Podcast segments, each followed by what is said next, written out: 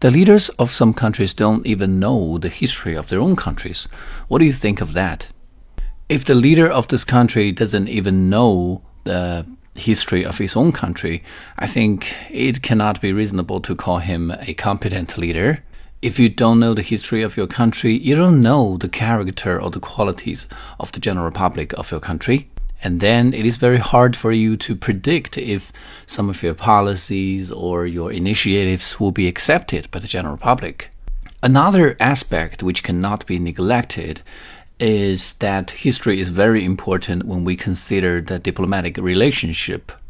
For example, when China is trying to cooperate with North Korea, you know, the leaders from both parties can be 100% sure that they are on the same side.